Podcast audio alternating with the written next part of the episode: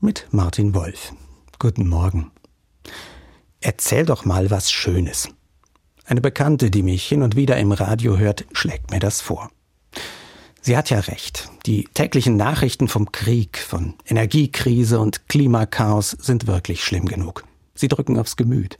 Und jetzt steht auch noch der Winter vor der Tür, wo es zu allem Übel auch noch kalt und dunkel wird.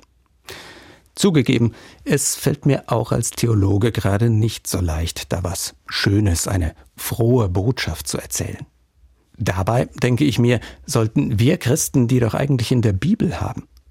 Aber wärmen diese uralten Geschichten angesichts der verstörenden Gegenwart gerade wirklich noch das Herz? Helfen Sie mir, wenn ich nicht weiß, wie ich nächsten Monat über die Runden kommen soll, mich darum sorge, ob der soziale Frieden im Land hält?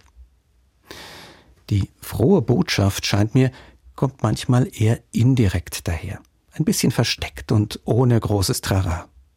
In der Initiative Küche für alle in Koblenz etwa, wo junge Menschen sich zusammenfinden, um einmal im Monat eine warme Mahlzeit für Menschen anzubieten, die einsam sind oder mit wenig Geld klarkommen müssen.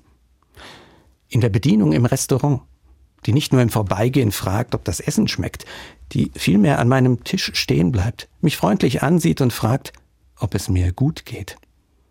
Das wärmt nicht nur den Magen, sondern auch das Herz.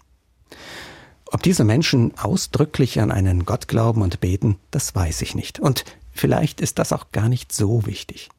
Was ich aber weiß, ist, dass sie durch das, was sie tun, eine frohe Botschaft leben. Die Welt ist noch nicht von allen guten Geistern verlassen, ganz im Gegenteil. Und ihnen immer mal wieder begegnen zu dürfen, das ist doch was Schönes.